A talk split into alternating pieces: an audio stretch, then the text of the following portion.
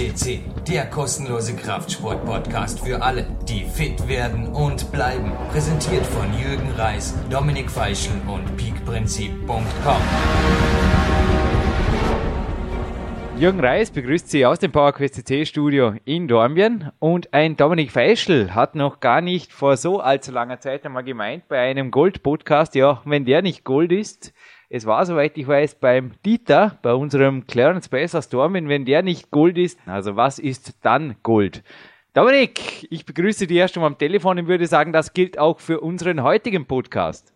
Absolut, Jürgen, hallo, also an unsere Hörer und auch an dich. Also ja, es ist ein Goldtag. Nicht nur der gestrige Tag war ein Goldtag, du hattest Geburtstag, aber auch der heutige Tag ist vielleicht für dich wieder ein Geburtstag, also weil der Studiogast einfach mehr als hochkarätig ist. Ich glaube, Gold ist schon fast nicht mehr der richtige Ausdruck. Wir haben auch noch, noch die, das Prädikat Platin und dieser Matti Gallagher, ja, ich habe den Namen jetzt gerade verraten, der verdient sich dieses Prädikat absolut, oder?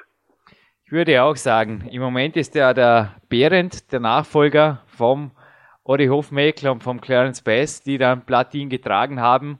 Und ich denke, wenn der Marty Gallagher droht, aus unserer Homepage rauszurücken, also auf die Seite 2 zurückgereiht zu werden, würde ich sagen, geben wir ihm den Platin-Status.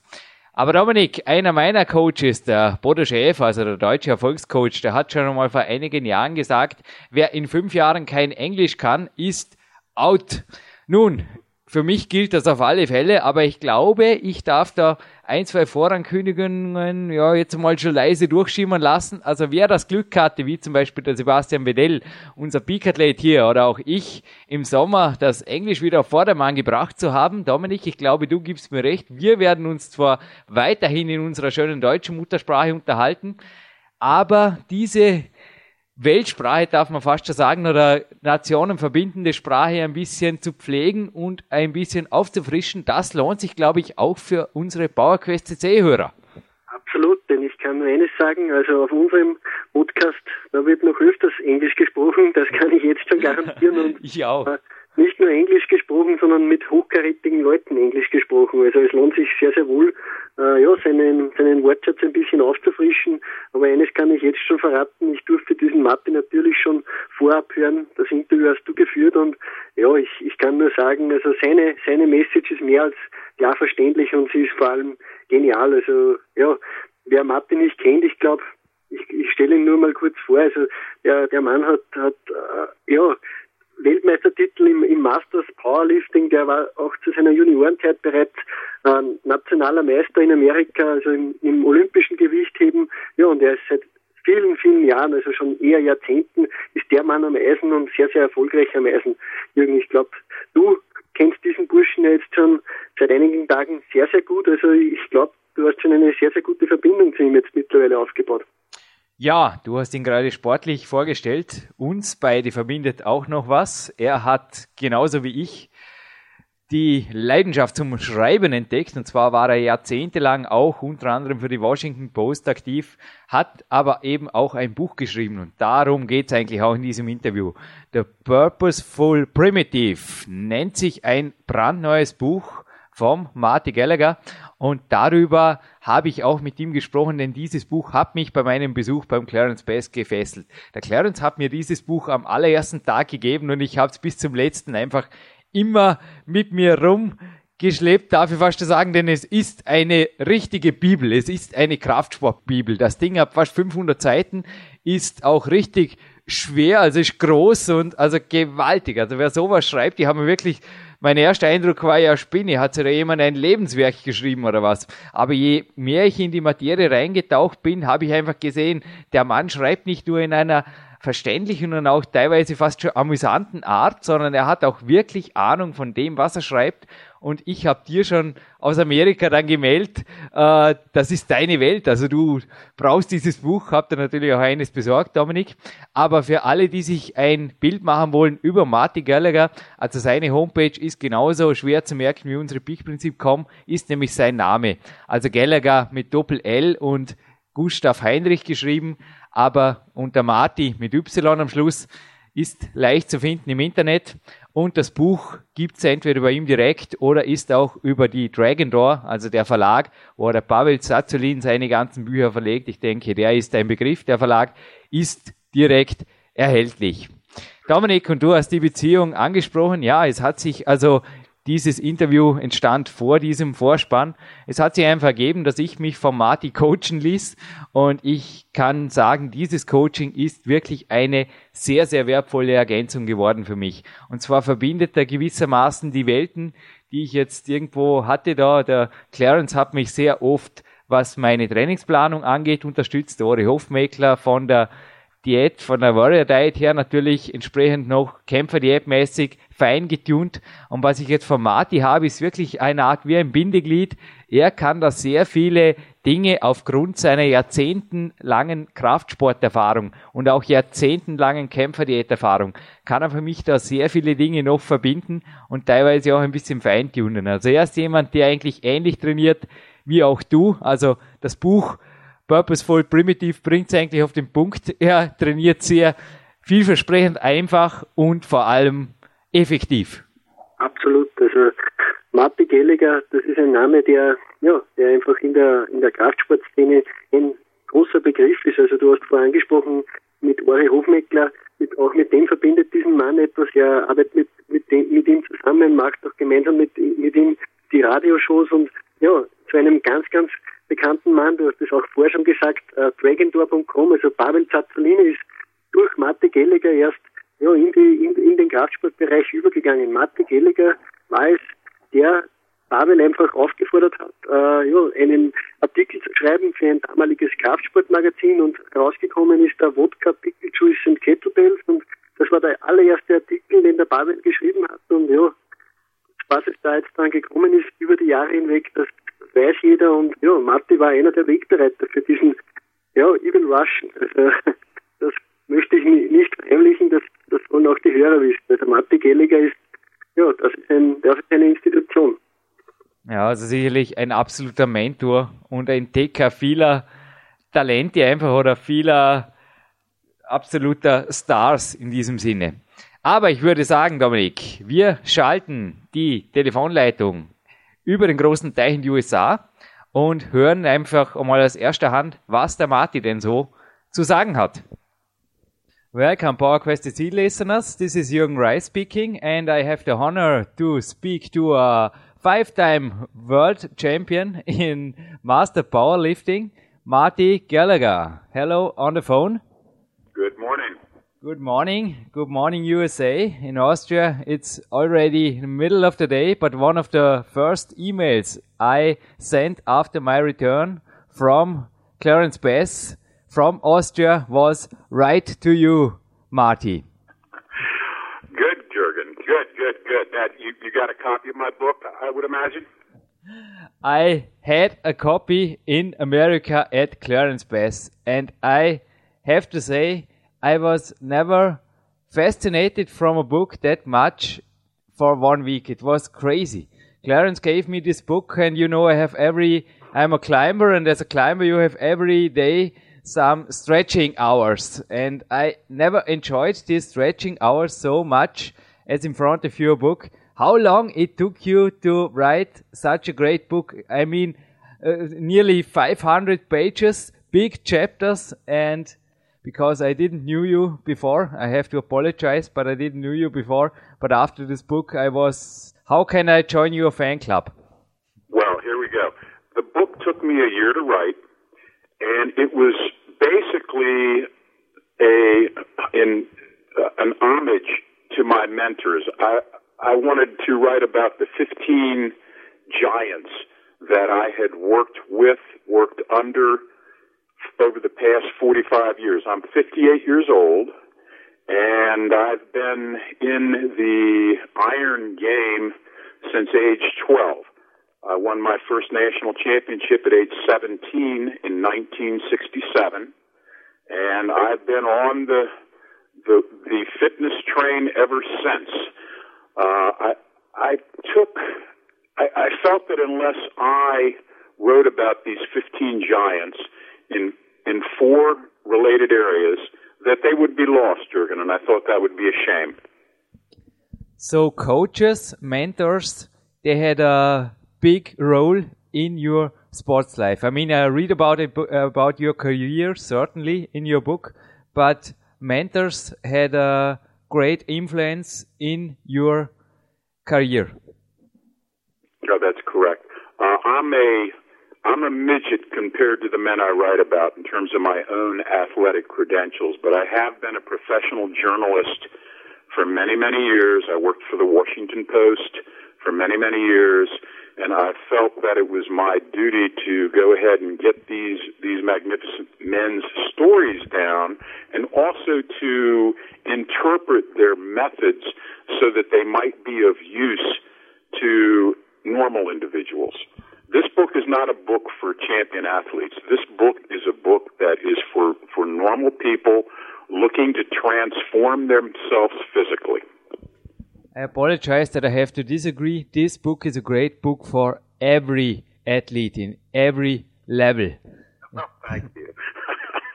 but um, Marty, one thing that's interesting for me, where do you exactly live? Because I saw some pictures in the book, and you know, we are here in Austria, and around of us are mountains, and special on my home place and also the home place of Dominik Feischl. There are lots of woods, and something remembered me in the pictures in your book to Austria. And I think you also love training in a simple way. You are in the fresh air. You wrote about your cardio walks. I think you really never do indoor cardio. You make all your cardio outside and you feeling well training in a simple but high effective way.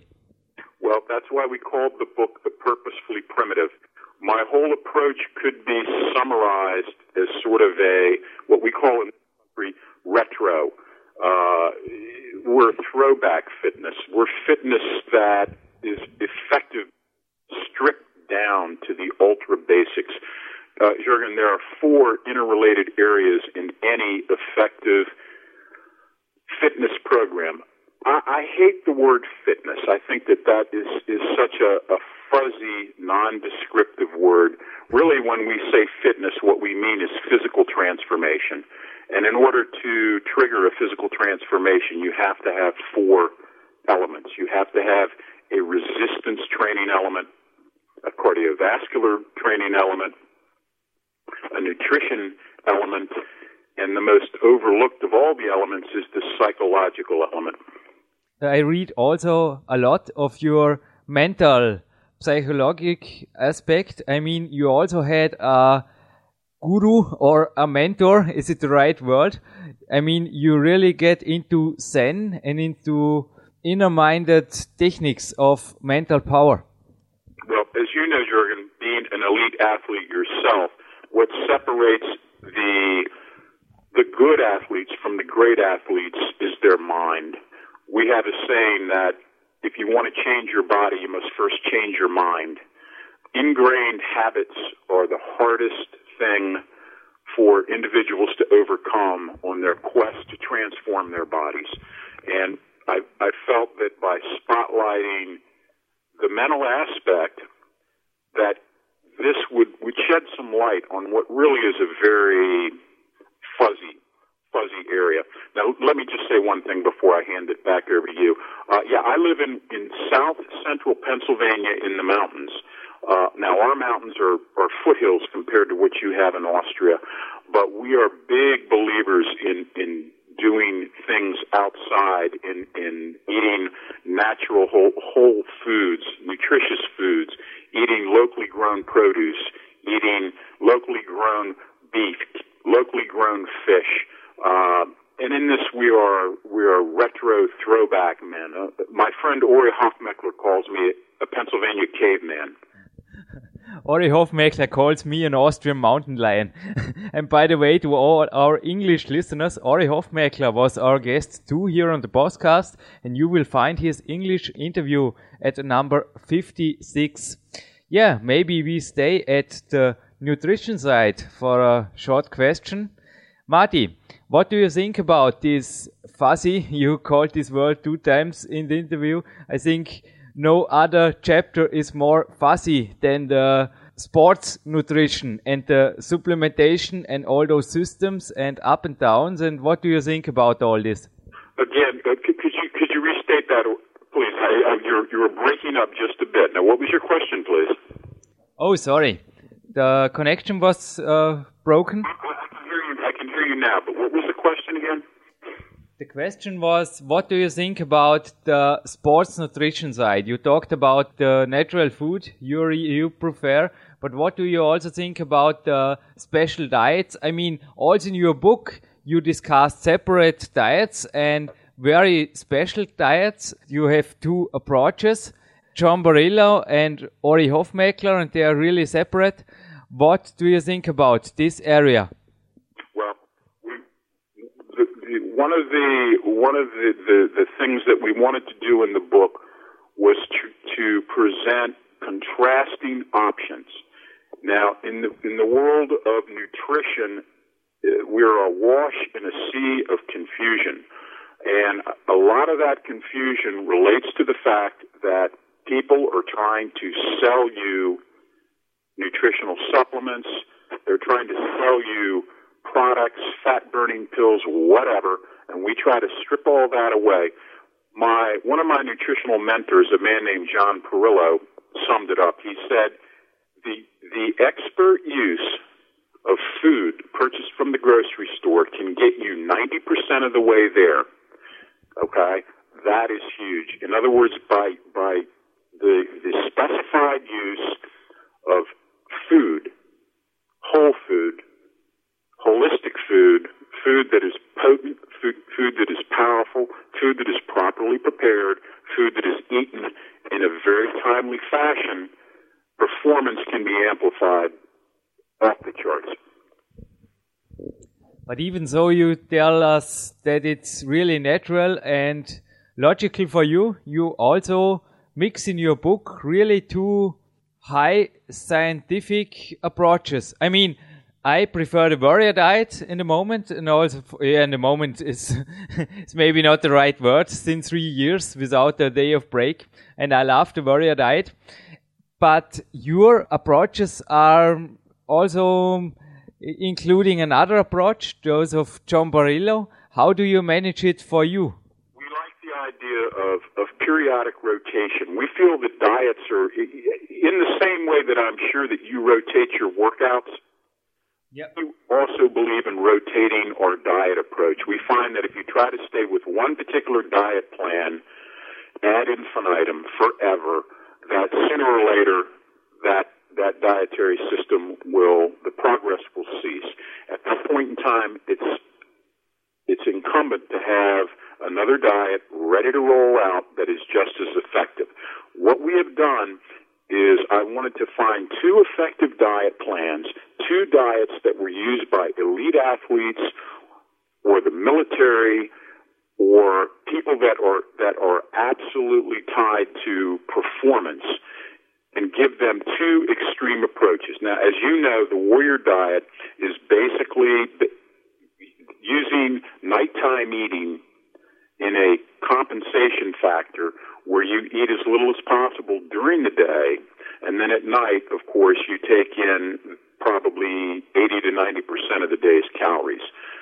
Very, very scientific, fabulous for detoxifying the body. Most people in modern Western society are poisoned okay, because of nutrients, because their, their nutrients are chemically infused, and the warrior diet is perfect for detoxifying the diet.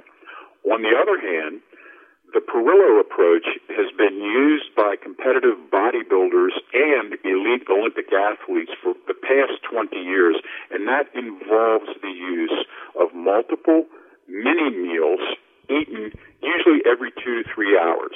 Now, both approaches are proven effective. People make the mistake. They ask me, as you did, my friend, you said, Marty, which diet trumps the other? Which diet is better than the other? And as I point out in the book, that's the wrong question. That's almost like asking, does a screwdriver trump a hammer? Does a saw trump a chisel? They're just tools. These are tools that we need to periodically rotate. One approach is based upon minimal eating. The other approach is based on eating every two to three hours in order to fuel the metabolism. Neither trumps the other. Both have been proven effective. Yeah, I read in your book. But the last question to nutrition, maybe. Is it a seasonally change or every month? Or how do you suggest an athlete for rotating in these two extremes? We like to, we have a saying, do not apply chronologic boundaries to an organic undertaking. What does that mean? That means that when progress, use a system until progress peters out. At that point in time, you'll know it's time. You need a change. Uh, we can't do the same thing in the same way over and over and over forever and expect continual progress. That's not real. What we do know and what we try to stress is that when progress ceases, which it will, have another approach ready to roll out, ready to implement. Okay? We use this same approach in our weight training. We used to have contrasting weight training regimens. We use it in our cardio. We like to mix up our cardio, as I'm sure you do. Uh, and again, in the nutrition, we want to have different approaches, proven approaches, approaches that have been used effectively by the athletic elite. All these methods are based upon four decades of use by elite athletes. All these methods are proven methods. That's very interesting. I mean, it's one thing many athletes or also trainer have heard about periodizations in training, but you say the same about nutrition. It's very an interesting approach. Marty, when it comes down to I might say this, Jürgen. Our approach, we apply periodization to not just weight training, but we apply periodization principles to cardiovascular training, we apply periodization principles to nutrition, and we apply periodization principles to psychology. But when it comes down to cardio, this was thank you for your further explanation. When it comes down to cardio, you really use also high effective methods in your books. I read about a 2000 calorie workout would you tell us a little bit more about this uh, workout? I think it was not on the treadmill. Oh no no no no! We, we go to the steep we go to the steep mountain trails. I was just joking.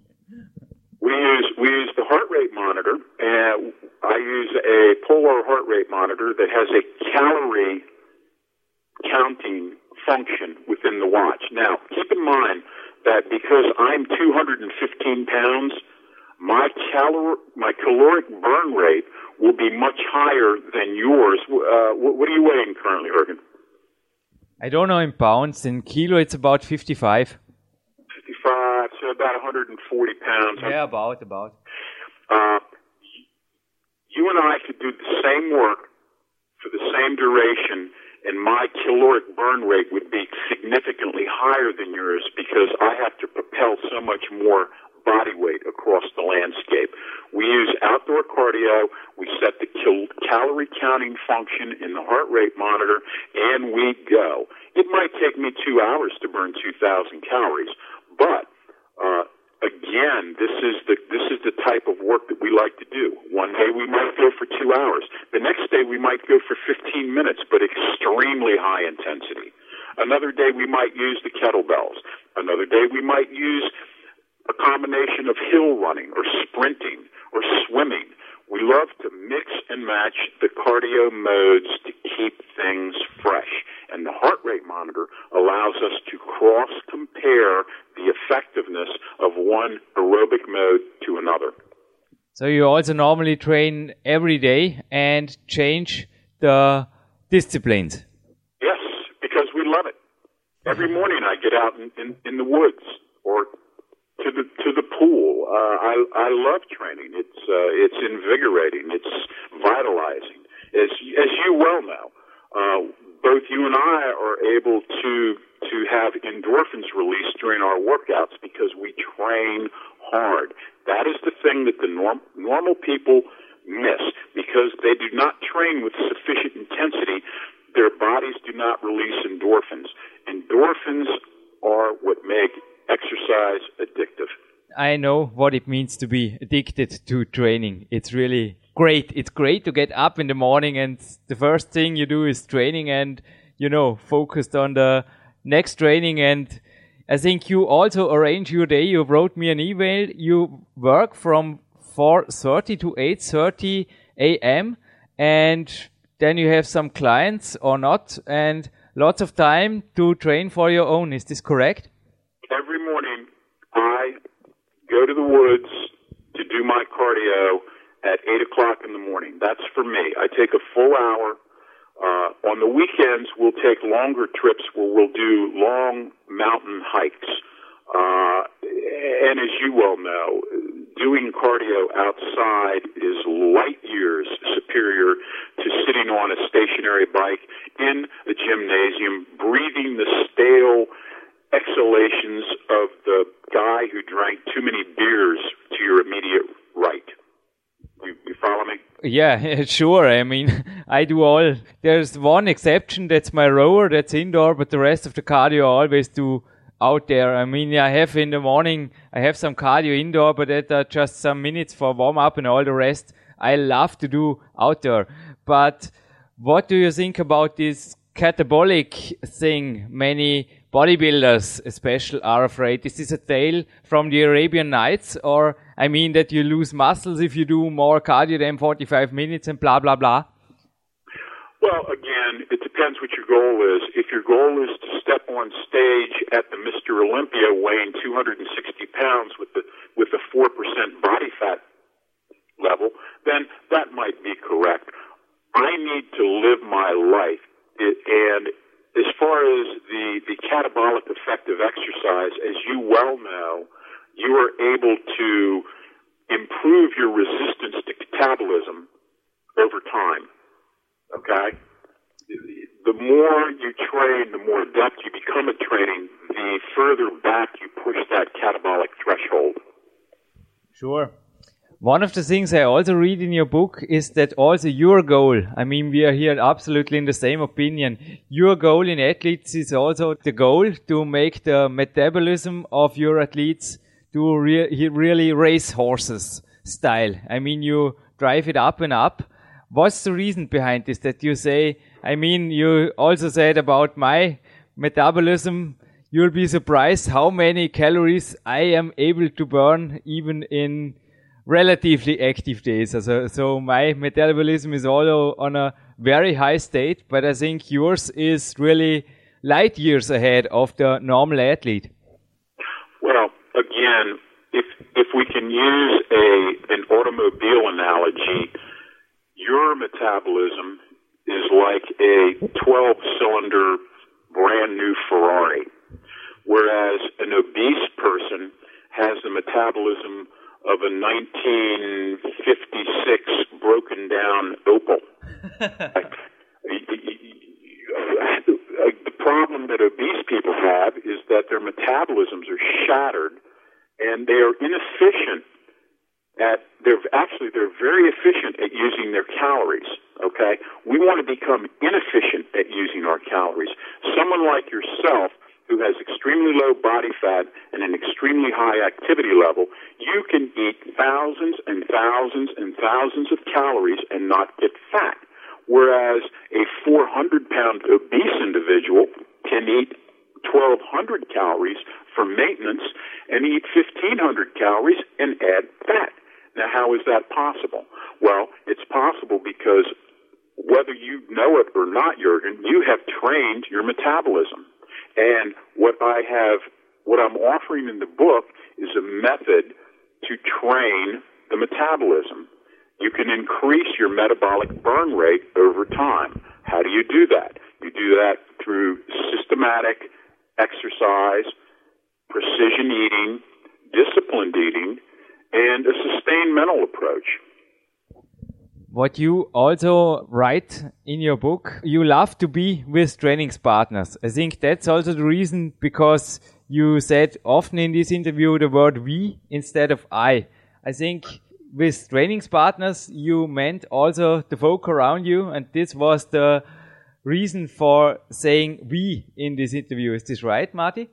Uh, always, I always, I always think in terms of we because, as you know, you only think you're performing at your optimal until you're performing in front of a group of people. Then you really put out. We think we're giving 100% when we train by ourselves, but if you train in a group environment where, where each takes their turn and the others watch and critique, all of a sudden you're able to put out at 105, 110, 115 percent, and that's what we want. The group drags the individuals upward. So you also would, as I do, suggest uh, athletes to join competitions or also to make fun competitions in the training with other training partners and setting goal and speak out the goal and make them real. Yes, and and you're a you're a, a whole lot less likely to bro- to blow off a training session if you know you've got your partners waiting on you. Yeah, I mean to stick to a plan, I think that's the main problem of many people. Would you agree? I mean, to stick to a plan for two weeks is easy. To stick to a diet for three weeks, I mean, easy going. But if it comes to a year or maybe 10 years or like you do, I mean, you've been training all your life. I think that's the other thing. Well, unless you're able to transform willpower into enthusiasm, your fitness efforts are doomed. Willpower is a finite mental propellant. Will, will can only take you so far. Uh, unless you're able to view fitness, training, whatever you want to call it, enthusiastically, you're not going to do it for, for a protracted period of time. Jurgen, I want to say one more thing. The, the, the, you asked me what I thought was the number one problem. I think the one, number one problem is everyone's fitness efforts are fragmented. And by that I mean they'll train very, very hard in one of the four elements they like. They might be a, they might love to weight train, but the, the diet and the cardio they don't put as much effort into. They might be a terrific runner, but they hate the weight train. They might be a good runner and a good weight trainer, but they have no control over their eating. Our approach is that better to do a little of each of the four elements. Again, resistance training, cardiovascular training, nutrition, what I call brain train. Better to do a little of each of the four elements than a whole lot of any one, two, or even three of the elements. Now, within each of the four elements, we want to have a periodized game plan. We want to have a goal. We always set goals in a time frame. We incrementally work toward those goals. We have weekly report cards. Is that the, do you understand that? Is that used in Austria? Report card. Uh, report card? What? What? Uh, we have weekly goals. Oh yeah. If if you hit your weekly goals, then the long-term goals will take care of themselves. Are the long-term goals also a little bit connected with your? I mean, you really wrote about autogenic training in your book, but you went much further. You went to Zen training and also using some, you know, general life wisdom. Is this everything? I think it's connected and it's getting a big one. Isn't it this way? Yeah, well, I'm at this point in my life, I'm, I'm pretty much a fitness monk. And I've been in, uh, we, my, my wife and myself, we live a very, um, purposely isolated lifestyle, which allows us to really pursue the, the things in life that we feel are important. Uh, and, and we're very lucky in that regard. We've worked very hard to get to this, this point in our life. But I think that our, the lessons that, that, that I have been able to, to learn over these years can be of value people who are are just starting down the path of fitness or physical renovation. Would you say for you you have reached a state of freedom? Oh, totally. I have for the past 10 years. One last question, Marty. Yes, my friend. it's really cool to have you on the phone. I still can't believe it. It's a real honor for us. But tell us a little bit more about your plans. When will the second purposeful primitive part two be on the market, or what? What is your plan? I think our, our just next, joking. Our next book, will be on. I think we're going to deal with the with the worldwide problem of childhood obesity. Mm-hmm. These kids need help, and you go to the local food court or the fast food place and you look around and these these children are, are bloated and, and, and poisoned and we have a system the purposefully primitive approach that kids love. And we think that our next book is going to be based around we're going to take between 6 and 12 young adults and in 90 days we're going to attempt to transform them. We're going to document it we're going to film it, and then we're going to show that children, and I'm, by children I mean up until teenagers, including teenagers, that that that kids can fight their way out of this obesity problem and have fun doing it. And we have had terrific results helping dramatically overweight people in the past, but now we think we want to we want to hone in on young adults. As you know, I was in America last week and I think you were doing a great thing doing this plan. What about your own, just the very end, the very, the very last question. What about your own specific goals in sports? I mean, you are fit. What about your goals for the next decade? Well, I will be uh, I think I think when I turn 60, I won my most recent World Masters Championship in 2004. Uh, and I I think that when I turn 60, I'll re-enter that world because I'll be able to. I'd, I'd like to see what I can do in that age group in, in the the over 60 category. So so we'll see. I don't think I'm I don't think I'm done yet as an athlete. Do you still want to compete? Sure. Yeah, down the road. Not not for the next year. For the next year, we're going to concentrate on uh, on working with the kids and promoting this book, and hopefully getting some traction. But uh, in April 2010, watch out. Watch out. We will watch out. We will watch out also maybe for an update interview with you. I think our listeners are highly delighted to hear you here live on tape for PowerQuest CC yeah, it was a really honor for us to have you here on the line. Well, let's let's do it again, and uh, you know, at at some point, I would love to come to Europe and, and do some seminars. Perhaps you might be able to assist us in that. Uh, I want to see my friend Dorian Yates in England. Uh, we have friends all over Europe and we'd uh, at some point maybe next year we'd like to we'd like to come over and, and, and visit our old friends and our new friends like yourself. Marty, don't forget, you have at least two new friends in Austria. One is Dominik Feischl and one is myself. You are welcome in Austria whenever you want. And the next time you get back over to the United States, when you fly to fly into uh, New York, on your way to see Clarence, stop and see us. Yeah, that's an incredible idea because the photos really fascinated me. I think the area you live, you said the word freedom. I think you feel the same as I do here in Austria. It's really a great town to live. I think the place where you are, it must be really a nice place in the middle of the nature. And I wish you a real good life. And as I said, you are invited to Austria whenever you want. Well, there's one mountain man to another.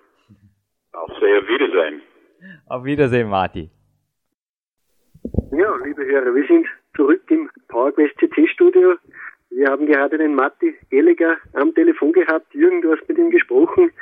Ich glaube, wir haben im Vorspann nicht so viel versprochen, auch den Hörern. Also ich glaube, das war sehr, sehr genial, was der Mann alles zu sagen hat und wie viel jahrzehntelange Erfahrung in diesen Worten auch steckt.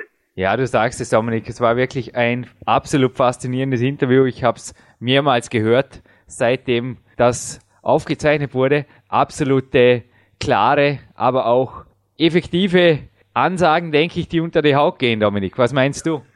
Sehr sogar. Wir haben nach, äh, ja, nach, nachdem du dieses Interview getätigt hast, haben wir uns ja schon mehrmals äh, gesprochen und wir haben das auch das Interview ein bisschen besprochen und was uns sehr, sehr gut gefallen hat und was sehr, sehr interessant meiner Meinung und auch deiner Meinung ist, ist, glaube ich, diese, diese, dieses Ernährungskapitel, wie er das handhabt. Also er periodisiert das Ganze.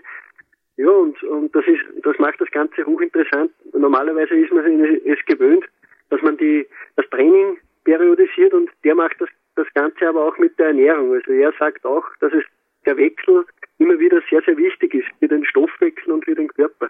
Nun, ich habe ja eingangs erwähnt, dass ich mich von ihm coachen ließ oder lasse. Ich habe da einfach sofort zugeschlagen, weil eben auch diese Ernährungsgeschichte, also die Leser meiner Bücher kennen mich, ich bin natürlich da auch immer wieder auf der Suche nach Neuem und auf der Suche nach Feinschliffen. Natürlich habe ich auch mit dem Mori Hofmeckler, also er ist und bleibt mein Kämpfer-Diät-Coach. Ich habe ihm offen erzählt über die Dinge, die ich jetzt geändert habe aber ich habe auch die Kämpfer Diät 2.0 beim Namen genannt und bin also da wirklich auf ein System gestoßen, das ich durch den Marty Gallagher bzw. seine Coachings motiviert oder optimiert noch verfeinern durfte. Also ich durfte da direkt an meiner Kämpfer Diät sehr wohl noch ein, zwei Feinschliffe vornehmen, Dominik.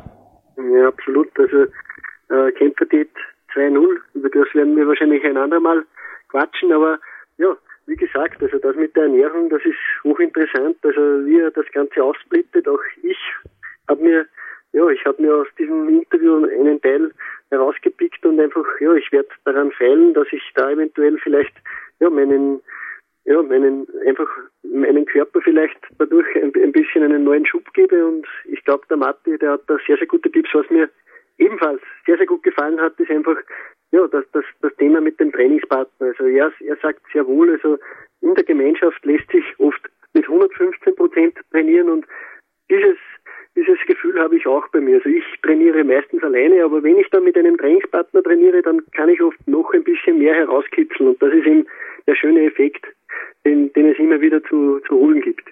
War ein tolles Bild in seinem Buch ein Bild, wo er in der Mitte steht. Links und rechts vor ihm sind einige ganz, ganz starke Männer. Also es sind echt breite Burschen wie Kleiderschränke.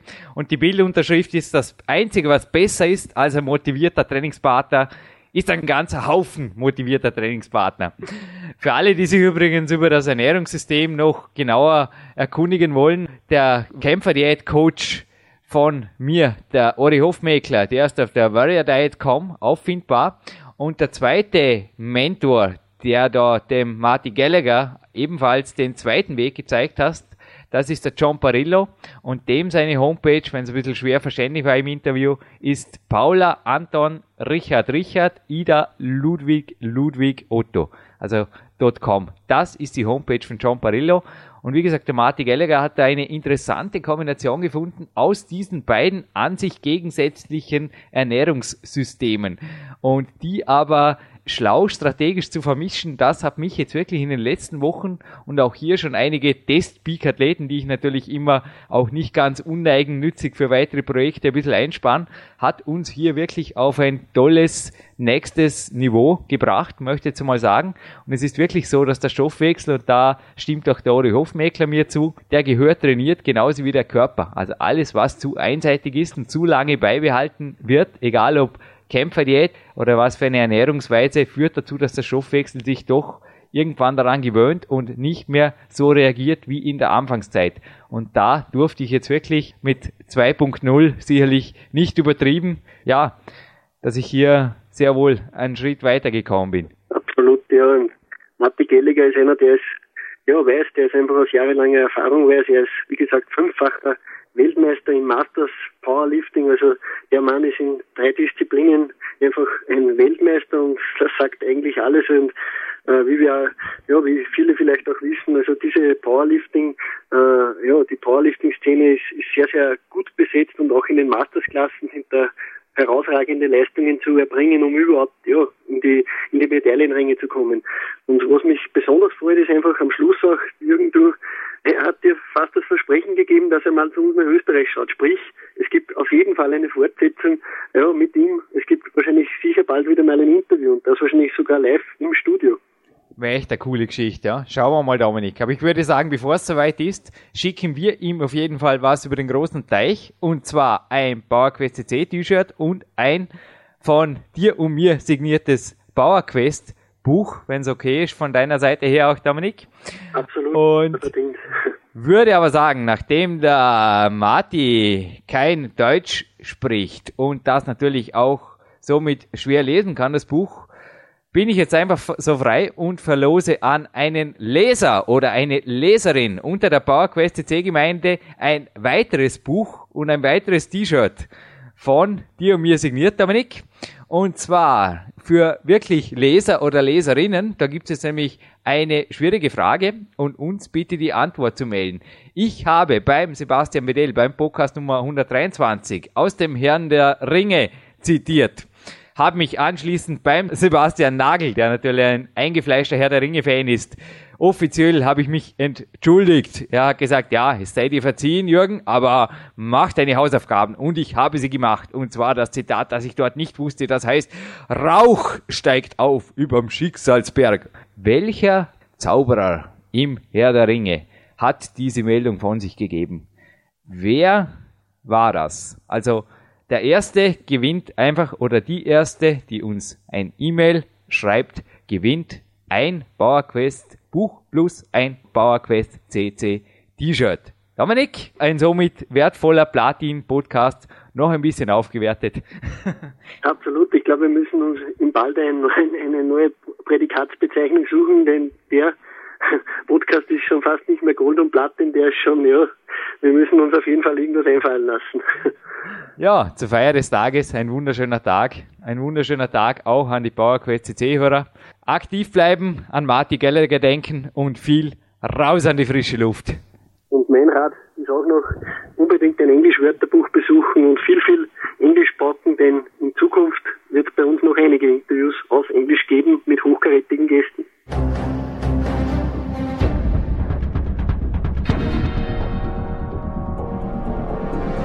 Alle Fitness-Bestseller der Peak-Trilogie, kostenlose Newsberichte und weitere Podcasts von PowerQuest CC sowie Trainingssoftware, Supplemente und Trainingsausrüstung, Personal Coachings, Seminare, Workshops und mehr. Jetzt direkt im Internet auf www.peakprinzip.com oder www.jürgenreis.com.